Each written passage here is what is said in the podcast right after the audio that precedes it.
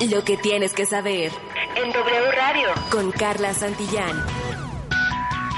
México está por alcanzar las 313 mil muertes oficialmente declaradas por COVID-19. En las últimas 24 horas se registraron 146 decesos por coronavirus y 7.830 nuevos casos confirmados con una prueba médica.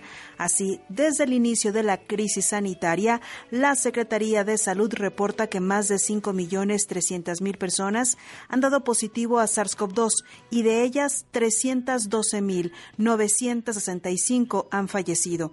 En cuanto a hospitalizaciones, se mantiene una ocupación del 30% en camas generales para pacientes con COVID, mientras que la saturación de camas con ventilador respiratorio es de 22%.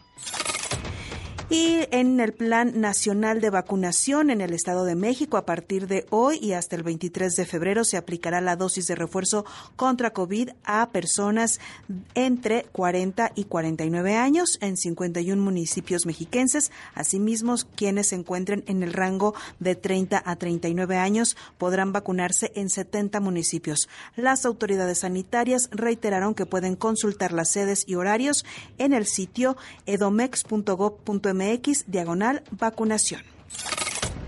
En otra información, la Sociedad Interamericana de Periodistas, la CIP, exhortó al presidente Andrés Manuel López Obrador a suspender de inmediato las agresiones e insultos contra periodistas en un país en el que la violencia, sigue siendo la mayor amenaza contra la libertad de prensa. La CIP expresó, la experiencia indica que este tipo de ataques desde la cima del poder incentivan la violencia contra la prensa.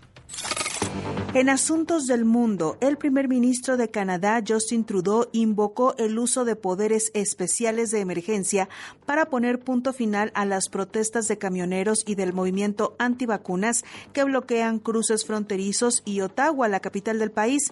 La última vez que utilizó la ley de emergencias anteriormente denominada Ley de Medidas de Guerra fue en octubre de 1970 por Pierre Trudeau, entonces primer ministro y padre del actual gobernante canadiense para combatir una oleada de ataques del grupo terrorista Frente de Liberación de Quebec. Para cerrar, Ringo Starr and his All Star Band confirman que estarán en México el próximo 19 de octubre para brindar un concierto en el Auditorio Nacional. Esta es la nueva fecha confirmada para la presentación originalmente pactada a realizarse el 20 de octubre de 2020.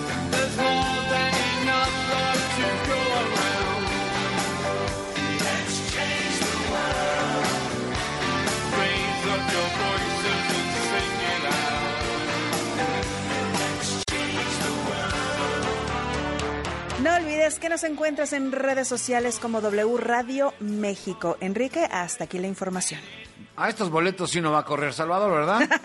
no, pues no sabemos. En una de esas también. Nada más por moda. en una de esas. Uno no, no, sabe en qué humor ande para ese entonces el señor Zaragoza. Pues no, no sabemos. No sabemos cómo va a estar en los cinco minutos que quedan antes del... regresar. En fin. Gracias, Carla. Muy buena noche. Carla Santillán y Ringo Starr en W.